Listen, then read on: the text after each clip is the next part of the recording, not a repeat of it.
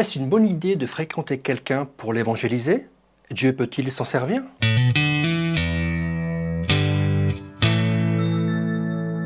L'idée qu'un chrétien peut fréquenter un non-chrétien dont le but de le mener à Christ est très répandue à notre époque.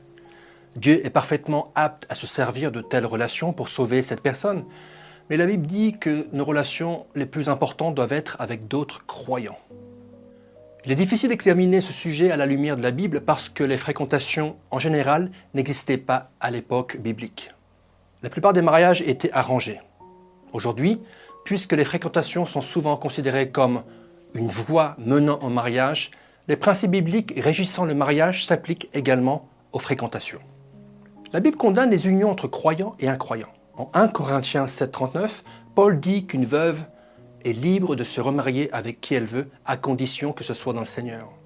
L'expression dans le Seigneur montre clairement qu'elle ne peut épouser qu'un chrétien.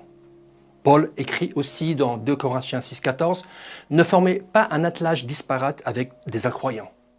En effet, quelle relation y a-t-il entre la justice et le mal? Ou qu'y a-t-il de commun entre la lumière et les ténèbres? Le principe qui s'applique ici est qu'une relation intime avec un incroyant nous mène souvent à compromettre notre foi. Une relation amoureuse avec quelqu'un qui ne partage pas notre foi n'apporte que des problèmes.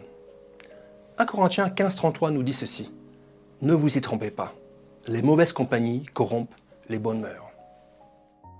Que penser des cas où un chrétien a courtisé un non-chrétien et le non-chrétien s'est converti à Jésus-Christ? Nous devons rendre gloire au Seigneur pour chaque conversion. Mais le fait que Dieu a choisi de sauver quelqu'un qui fréquentait un chrétien ne veut pas dire que cette pratique est sage et conforme à la Bible. Il y a d'ailleurs bien plus de cas dans lesquels le chrétien s'est vu poussé à faire des compromis sur ses croyances et valeurs que dans des cas dans lesquels il a pu conduire l'autre personne à Jésus-Christ. Même avec les meilleures intentions, sortir avec quelqu'un afin de l'évangéliser pose problème et d'autres méthodes existent, bien plus efficaces. La Bible indique que les croyants ne doivent courtiser que d'autres croyants.